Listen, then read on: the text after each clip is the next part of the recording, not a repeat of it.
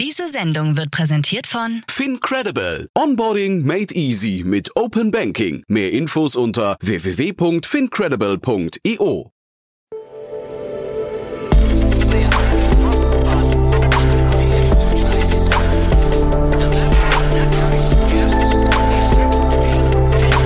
Startup Insider Daily. Investments und Exits. Herzlich willkommen zu Startup Insider Daily. Mein Name ist Jan Thomas und das hier ist unser Format Investments und Exits. Ihr wisst ja, wir begrüßen hier jeden Morgen die wichtigsten Investorinnen und Investoren aus Deutschland, Österreich und der Schweiz und sprechen über Finanzierungsrunden, über Exits und über alles, was wichtig ist oder wichtig wird aus Sicht der Investorinnen und Investoren. Und heute mal wieder ein Debüt, denn ich spreche mit Pablo Kahnbaum. Er ist Associate bei Square One. Square One, ehemals Power Ventures, ein toller Fonds hier aus Berlin. Äh, Pablo war noch nie hier zu Gast, hat aber zwei tolle Themen mitgebracht und die hat er wirklich hervorragend analysiert, muss ich sagen. Deswegen freut euch jetzt auf ein tolles Gespräch, auf ein richtig cooles Debüt von Pablo Kahnbaum, Associate von Square One. Werbung. Sei dabei beim HTGF Family Day am 11. und 12. Juni in der Station Berlin. Für zwei Tage voller Inspiration und Business. Tauche ein in ein einzigartiges Netzwerkerlebnis mit bis zu 1500 Teilnehmenden. Erkunde das innovative Seed- und Later-Stage-Portfolio des Hightech Gründerfonds. Lass dich vom vielseitigen Programm inspirieren und knüpfe wertvolle Kontakte. Sichere dir jetzt dein Ticket. Mehr Informationen findest du unter www.family-day-htgf www.startup.de. Startup Insider Daily. Investments und Exits.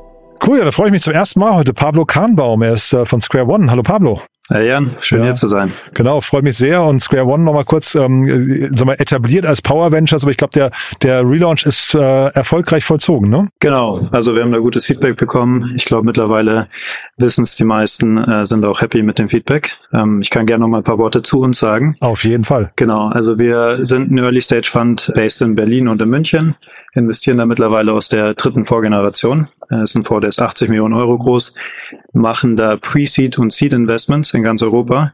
Und ähm, wir sagen, wir investieren in B2B beziehungsweise in B2B Tech. Das heißt, dass sowohl B2B Software als auch äh, Deep Tech Themen und das darf dann auch mal Hardware sein. Mhm. Heißt, wir, wir schauen uns auch Themen an, die sich vielleicht nicht jeder vor hier in Berlin anschaut, sage ich mal. Und wir suchen dabei immer nach authentischen Gründerteams. Das heißt, wir wollen eine gute Antwort finden auf die Frage, wieso dieses Team? Äh, ich kann dir gerne ein Beispiel geben. Wir haben zum Beispiel in Edgeless Systems investiert dieses Jahr. Das ist mhm. ein Cybersecurity Startup aus Bochum. Äh, die machen Confidential Computing. Da geht es um die Verschlüsselung von Daten äh, in der Public Cloud. Das ist ein Thema, äh, das bei vielen Unternehmen wegen Security Concerns äh, wollen die noch nicht mit den Daten in die Cloud gehen. Äh, und das lösen die. Und da haben wir zum Beispiel den Felix, den Gründer, der arbeitet schon seit 2015 an dem Thema, hat damals bei Microsoft Research äh, als einer der ersten an dem Thema geforscht und genau, nach solchen Teams suchen wir mhm. ähm, und nicht die Teams, die gestern Krypto und heute AI machen. Da schauen wir dann ein bisschen tiefer rein. Und genau, haben in Themen wie Stripe, Pipedrive, Thunderbots und, und viele mehr investiert. Äh, so viel zu uns. Äh, gestern Krypto, heute AI. Jetzt muss ich dann doch mal die Brücke noch mal kurz zu dir schlagen, weil ich habe in deinem in deiner Vita gesehen, du warst ehemaliger Profi-Volleyballspieler. Äh, ja. das muss man mal erzählen. Wie kommt man denn als Profi-Volleyballspieler in die VC-Welt? Genau, also ähm, Volleyball ist wahrscheinlich nicht so vergleichbar mit mit Fußball. Also Profi hört sich dann immer äh, ja, sehr professionell an, aber am Ende habe ich das neben meinem Studium an der an der TUM in München gemacht. Ja, faszinierender äh, Sport. Genau, ja. ja. Äh, lernt man auf jeden Fall einiges, was man auch ins Arbeitsleben mitnehmen kann. Mhm. Äh, aber ich würde sagen, so viele der relevanten Basics für den Job habe ich dann doch eher an der Uni und, und in meinen Stationen davor in, in verschiedenen Startups gelernt. Hm, cool. Dann lass uns mal einsteigen. Du hast ja zwei Themen mitgebracht, ähm, sehr unterschiedliche Themen. Lass uns mal anfangen mit Langfuse, würde ich sagen, ne? Genau, sehr gern. Äh, Langfuse, äh, direkt eine Company aus dem AI-Space, hat jetzt eine 4 Millionen Seed-Runde announced. Top-Investoren-Setup, da ist Lightspeed und La Familia dabei. Die Jungs waren auch im Y-Combinator. Ich glaube, La Familia war sogar erst investiert, dann sind die Jungs in den Y-Combinator gekommen. Ah.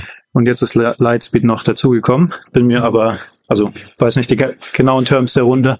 Genau. Und ähm, das Team habe ich mir mal angeschaut. Das sind drei Gründer. Die haben alle Top-Logos im CV, äh, waren auf der TUM, waren, waren im CDTM in Oxford, haben für erfolgreiche Scale-Ups wie Trade Republic und Scalable Capital gearbeitet. Also es sind so die Logos, da werden auf jeden Fall alle Investoren hellhörig. Mhm. Genau, und äh, was ganz spannend ist, ich kann vielleicht noch ganz kurz sagen, wie wir auf den AI-Space schauen und, und wo ich die Jungs da einordnen würde. Mhm. Wir unter, unterteilen das so in, in vier Layer. Äh, unten angefangen mit, mit allem rund um Compute. Das ist dann ASML, Nvidia, äh, auch die ganzen Cloud-Provider. Dann haben wir so ein Layer drüber, wo wir die ganzen Foundation Model haben. Äh, also ein Aleph Alpha, äh, wo ja auch gerade erst eine, eine große Runde announced wurde. Ein Mistral, OpenAI etc. Und dann sehen wir drüber nochmal zwei Layer. Ganz oben den Application Layer, also wirklich die Applications, die teilweise auch du und ich in unserem täglichen äh, Leben nutzen. Mhm. Und dann sehen wir noch so ein Layer dazwischen, das quasi äh, rund ums ganze Tooling die, die ganze Friction rausnehmen aus dem Prozess von ich habe ein Foundation Model und will daraus ein wirklich gutes Produkt äh, in Form einer ja, AI Application bauen. Und da würde ich die Jungs auch anordnen. Was ganz spannend ist, ich habe mal nachgeschaut, die Jungs haben ursprünglich eigentlich in dem oberen Layer angefangen und erstmal versucht, ein paar verschiedene AI-Applications zu bauen, also von, von Web-Scraping zu Generieren von Content etc. und haben dann selbst eben diesen Pain erlebt, dass es gar nicht so einfach ist, von ich baue einen spannenden Prototypen bis zu einem wirklich skalierbaren Produkt. Da sind nämlich noch ganz schön viele Schritte dazwischen und haben dann gemerkt, äh, da ist ganz schön, ganz schön viel Friction drin noch. Wir haben die gleiche Beobachtung gemacht im Markt also alle Unternehmen haben AI auf der Agenda, aber oft bleibt es dann so in der POC-Stage hängen und am Ende wird kein rundes Projekt draus, sei es jetzt für interne Prozesse oder um wirklich AI in bestehende Produkte oder neue Produkte zu integrieren. Und genau, da setzen die Jungs jetzt an und haben da eine Open Source Observability und äh, ja, Product Analytics Plattform gebaut, äh, machen das Ganze auch Open Source und wollen da die ganzen Schritte abdecken, helfen beim Testen, Transparenz, Transparenz schaffen, wie viel kostet mich eigentlich das Modell, das ich nutze, den, den Teams ermöglichen, User-Feedback zu sammeln äh, und das dann auch wieder zu integrieren in Produkte, Experimente zu tracken, Releases etc. Ich mache jetzt mal hier einen Punkt. Äh, vielleicht hast du ein paar Fragen dazu, aber grob zum, zum Team. Ja, ich finde ja zum Team und auch zu denen, ich finde auch diese vier Layer, die du gerade gezeichnet hast, finde ich ja super spannend. Ähm, wir hatten den Mark Klingen hier zu Gast, den, mhm. den äh, Co-Gründer und CEO von Langfuse und ich fand das super spannend. Ich habe das auch mehreren Leuten schon erzählt, fasziniert, weil er so präzise geantwortet hat. Das habe ich noch bei keinem anderen Gründer hier im Podcast erlebt. Also äh, war der, mhm. hat er auch danach mir erklärt, in diesem äh, Y Combinator Interview, das geht zehn Minuten und äh, wenn du nicht präzise antwortest, schaffst du nicht alle Antworten zu geben. Deswegen lernst du vorher genau das. Ne? Also das fand ich ja.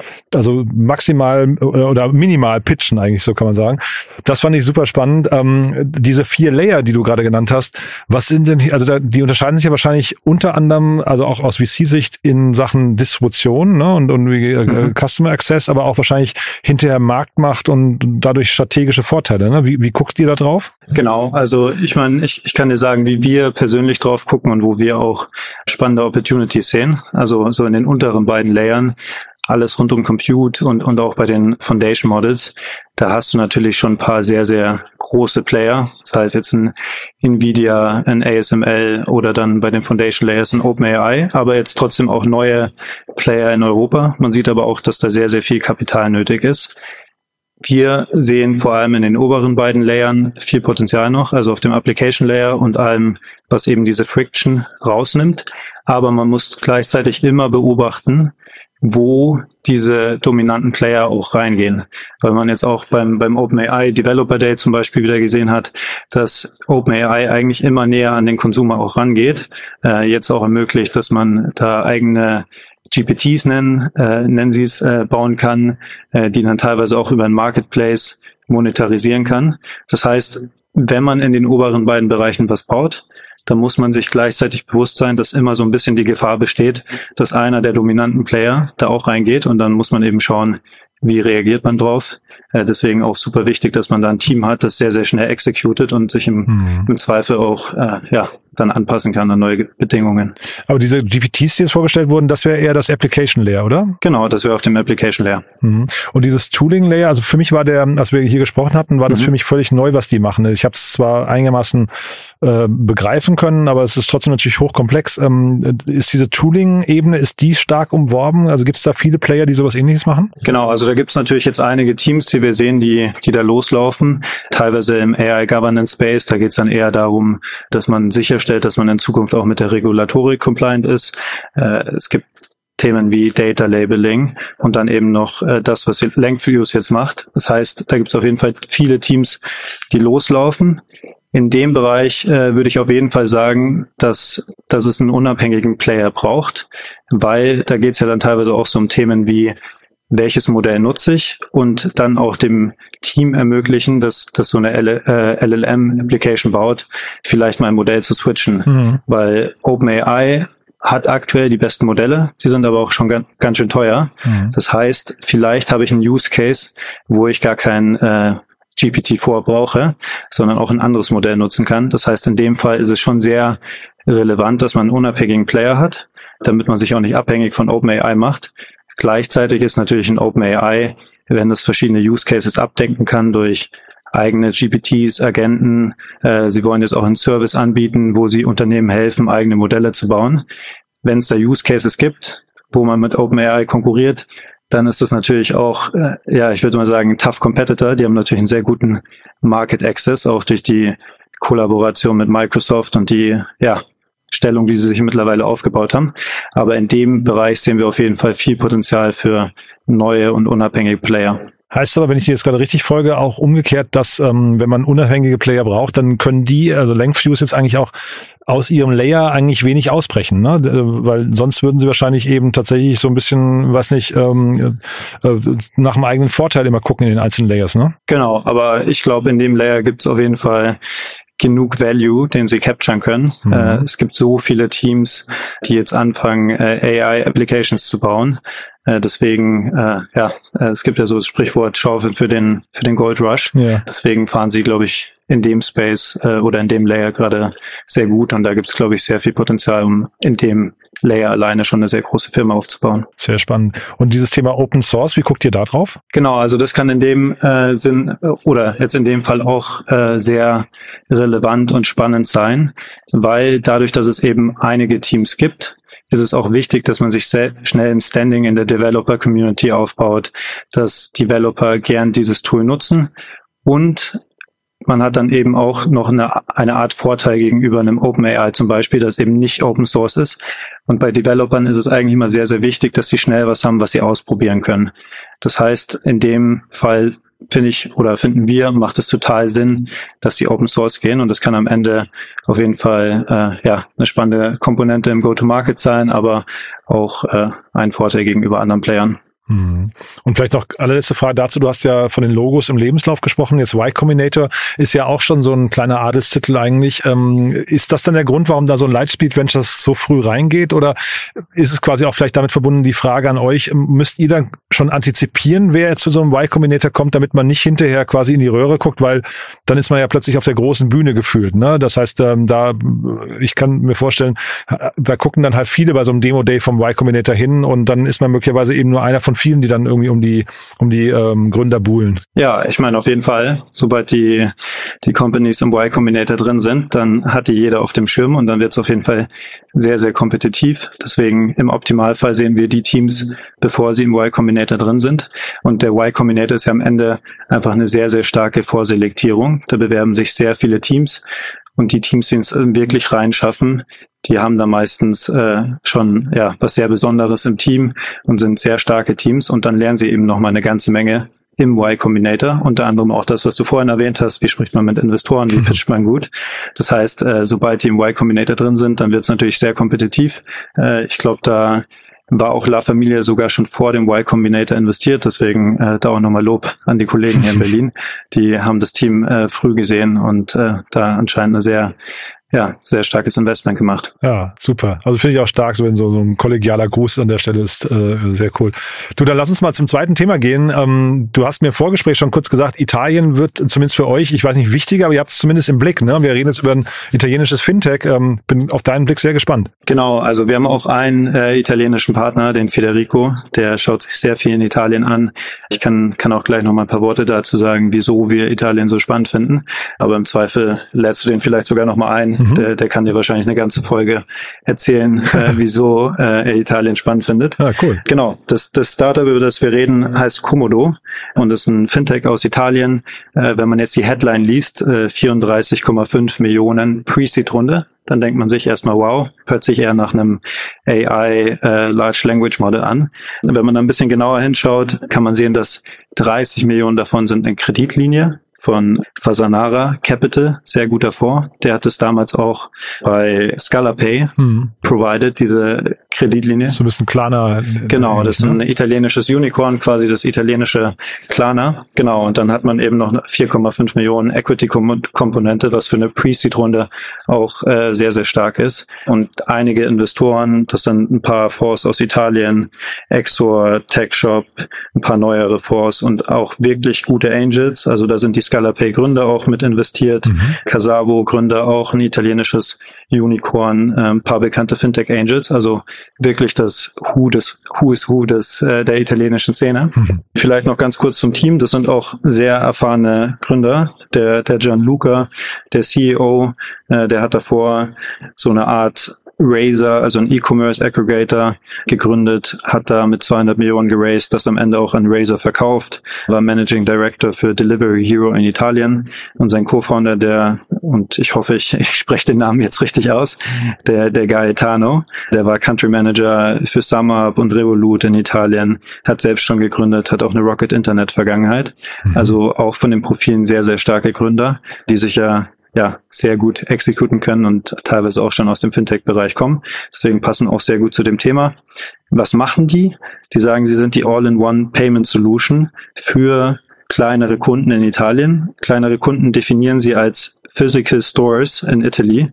Das habe ich mir mal angeschaut, wen die so als Kunden haben. Das geht von Fitnessstudios zu Beauty Spas, Tierkliniken, Handwerker, also kleinere Läden in Italien. Das ist auch sehr spannend, weil diese, diese Läden in Italien sind so ein bisschen das, was der Mittelstand in Deutschland ist. Also es ist wirklich das Rückgrat der italienischen Wirtschaft.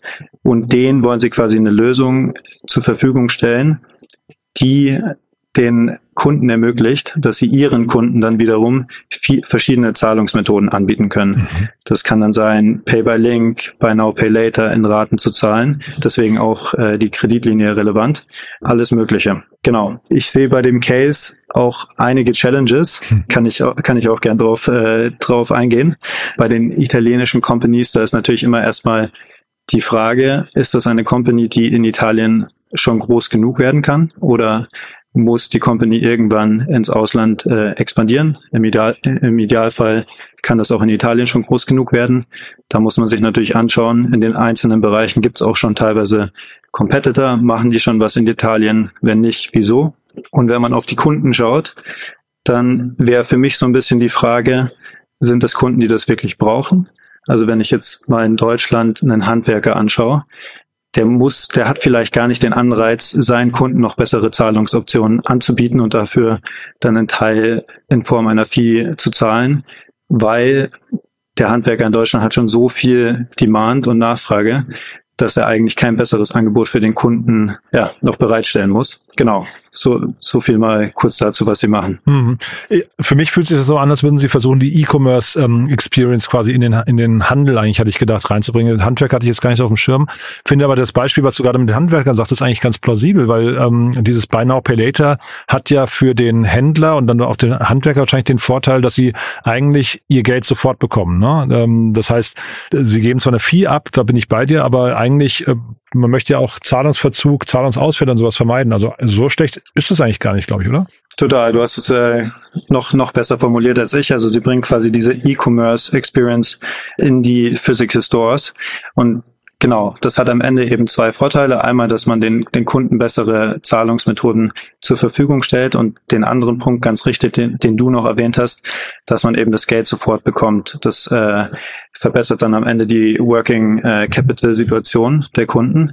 Und genau, da muss man dann einfach schauen, ist es bei den Kunden gerade wirklich ein relevantes Thema? Äh, brauchen die mehr Working Capital, damit sie dann wieder investieren können, mehr Aufträge abdecken können etc.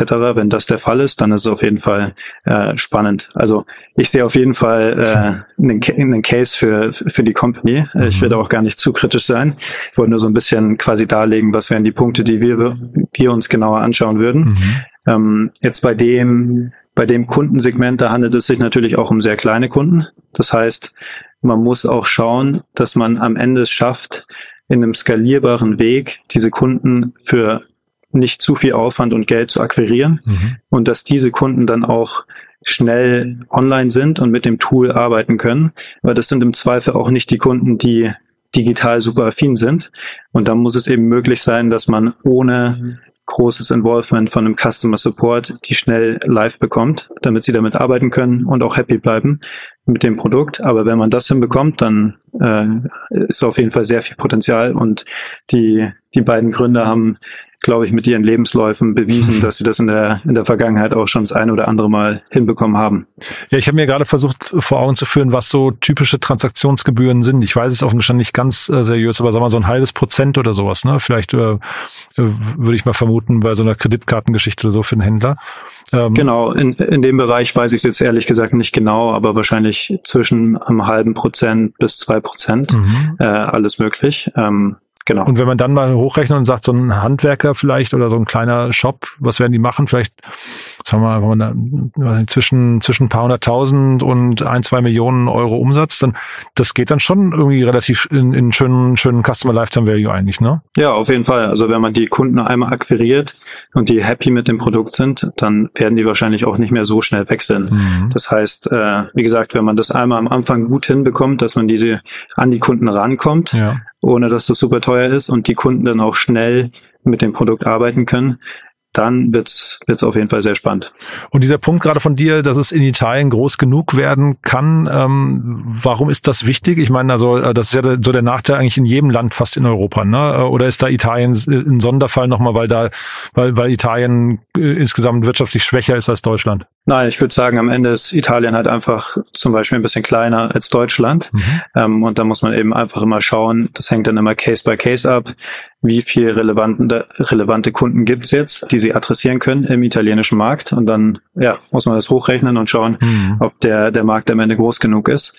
Äh, und dann, wenn das der Fall ist, dann kann man sich da in Italien sicher eine sehr gute Position aufbauen. Aber dass ein Startup einfach sagt, wir, wir fangen in Italien an, also ich meine, das kennt man ja aus ähm, Israel zum Beispiel, dass ähm, mhm. Israel ist ja so klein, dass die Startups eigentlich immer expandieren müssen, irgendwie früher oder später, was äh, viele als Vorteil sehen, weil sie sich dadurch eigentlich genau auf schnelle Expansionen äh, gedanklich konzentrieren. Jetzt höre ich gerade bei dir so ein bisschen kritisch raus, muss nicht sein und wenn man es in Italien schaffen kann, ist auch gut. Genau, also es gibt auf jeden Fall beide Wege. Wenn Italien groß genug ist, dann, dann kann es sehr viel Sinn machen, dass man in Italien ein sehr großes Business aufbaut. Mhm. Wenn das nicht der Fall ist oder sich einfach spannende Opportunities durch äh, ja, Expansion ergeben, dann macht es natürlich dann auch in andere Länder zu gehen und da muss man auch wieder Case by Case schauen, wie attraktiv sind diese gewissen Länder, was gibt es da vielleicht auch schon an Lösungen. Ich würde mir jetzt bei dem, äh, bei dem Fall vorstellen, dass Italien da auf einen Markt oder äh, Komodo auf einen Markt zugeht in Italien, wo viele Kunden vielleicht noch keine Lösung haben. Mhm. Und das kann in anderen Ländern sicher anders ausschauen. Und da muss man erstmal die Kunden überzeugen, dass sie von ihrer bestehenden Lösung auf Komodo äh, switchen und das kann dann nochmal ein bisschen aufwendiger sein, aber natürlich macht es auch Sinn, da irgendwann zu expandieren. Mhm. Du vielleicht noch eine ganz kurze Frage zu der Kreditlinie. Ähm, das ist ja schon schon besonders, ne, dass so ein junges Startup, also Pre-Seed-Runde eigentlich hier offiziell ähm, dann eine 30 Millionen Kreditlinie eingeräumt bekommt. Äh, seht ihr sowas häufiger gerade? Also habe ich da äh, vielleicht den den Startschuss von einem neuen Trend nicht mitbekommen oder ist das jetzt hier wirklich besonders? Genau, also das äh, schafft sicher nicht jedes Team, also auch auch auch gute Leistung von dem Team. Äh, ich habe mal nachgeschaut, das war bei ScalaPay damals tatsächlich sehr ähnlich. Ah, ja. Äh, auch in der ersten Runde ist da der gleiche Fonds reingegangen, hat da, glaube ich, eine noch größere äh, Kreditlinie hm. geschrieben. Aber das wird jetzt sicher nicht jedes Team, das gerade frisch von der Uni kommt äh, und nicht auch entsprechend Investoren im Rücken hat, äh, sofort so eine Kreditlinie raisen können. Also das wird dann sicher auch ähm, Abhängigkeiten haben. Also am Ende hätten sie die Kreditlinie nicht bekommen, wenn sie nicht auch eine bestimmte Equity-Komponente geraced hätten. Das sind jetzt alles Annahmen von mir, äh, aber da, davon würde ich jetzt mal ausgehen. Aber dann äh, vielleicht, sagen wir zumindest ein Playbook, was man vielleicht mal oder was was ein Playbook sein könnte, dass ähm, man nach Gründern immer schaut, die schon mal eine Kreditlinie bekommen haben, weil die vielleicht den Zugang dann zu ihren entsprechenden, ähm, was nicht, ähm, Kreditpartnern haben. Ne? Also das könnte ja hier, du hast ja vorhin gesagt, dass die ScalaPay Gründer hier auch mit als Business mhm. Angels dabei sind. Vielleicht ist das einer der Gründe, ne? Genau, die werden da sicher hilfreich gewesen sein. Ja, super. Pablo hat großen Spaß gemacht. Also ich glaube, wir sind durch mit beiden Themen, ne? Aber vielleicht, ähm, also falls wir was vergessen haben, sag gerne Bescheid. Ansonsten gerne nochmal deinen Call to Action, wer sich melden kann bei dir. Cool. Ich glaube, wir, wir haben alles abgedeckt. Wie gesagt, alle Gründer, die was Spannendes bauen im B2B-Bereich in Europa, dürfen sich alle sehr gern bei uns melden. Äh, wir sagen, wir sind immer gern der, der erste institutionelle Investor auch auf dem Cap Table und the most helpful party uh, in the early days. Genau. Und äh, freue mich sehr, wenn sich da Teams bei uns melden. Wir antworten. Super. Vielen Dank, dass du da warst und bis zum nächsten Mal, ja? Danke dir, Jan. Bis zum nächsten Mal. Alles Gute. Ciao. Startup Insider Daily, Investments und Exits. Der tägliche Dialog mit Experten aus der VC-Szene. Ja, das war Pablo Kahnbaum, Associate von Square One und das kriegt großen Applaus. Tolles Debüt, muss ich sagen. Hat mir echt viel Spaß gemacht und die Themen, habt ihr gerade gemerkt, hat richtig viel Spaß gemacht. Ich konnte ihn ja kaum mehr gehen lassen. Es gab ja noch ganz viele, ganz viele Folgefragen, aber ich finde, wir oder vor allem Pablo hat das richtig gut eingeordnet und äh, finde ich, hat die Themen on point analysiert. Wenn es euch gefallen hat, natürlich, wie immer, die bitte gerne weiterempfehlen und ihr wisst ja, gerade bei Debüts motiviert die Leute, dass sie Lust haben, hier öfters vorbeizuschauen, denn die machen das natürlich nicht nur für sich oder für mich, die machen das vor allem für euch und wenn es euch gefällt, dementsprechend gerne weiterempfehlen oder applaudieren oder teilen auf LinkedIn und kommentieren natürlich, was das Zeug hält. Dafür schon mal vielen Dank an euch. Ansonsten euch einen tollen Tag. Und falls wir uns nachher nicht mehr hören, ja, dann hoffentlich spätestens morgen oder falls nicht dort, dann euch ein tolles Wochenende. Ihr wisst, morgen wie immer unser Startup Insider Media Talk. Da stellen wir Podcasterinnen und Podcaster vor. Am Sonntag dann meine liebe Kollegin Annalena Kümpel im Rahmen von Startup Insider Read Only, unser Bücherformat, unser Bücherpodcast, wo wir Autorinnen und Autoren einladen, die ihre Bücher vorstellen, die sich an die Startup-Szene richten. Und falls das alles nichts für euch sein sollte und ihr nachher auch keine Lust auf Blockchain und Co. habt, dann hören wir uns allerspätestens am Montag wieder. Bis dahin eine tolle Zeit und ja, bleibt gesund. Ciao, ciao.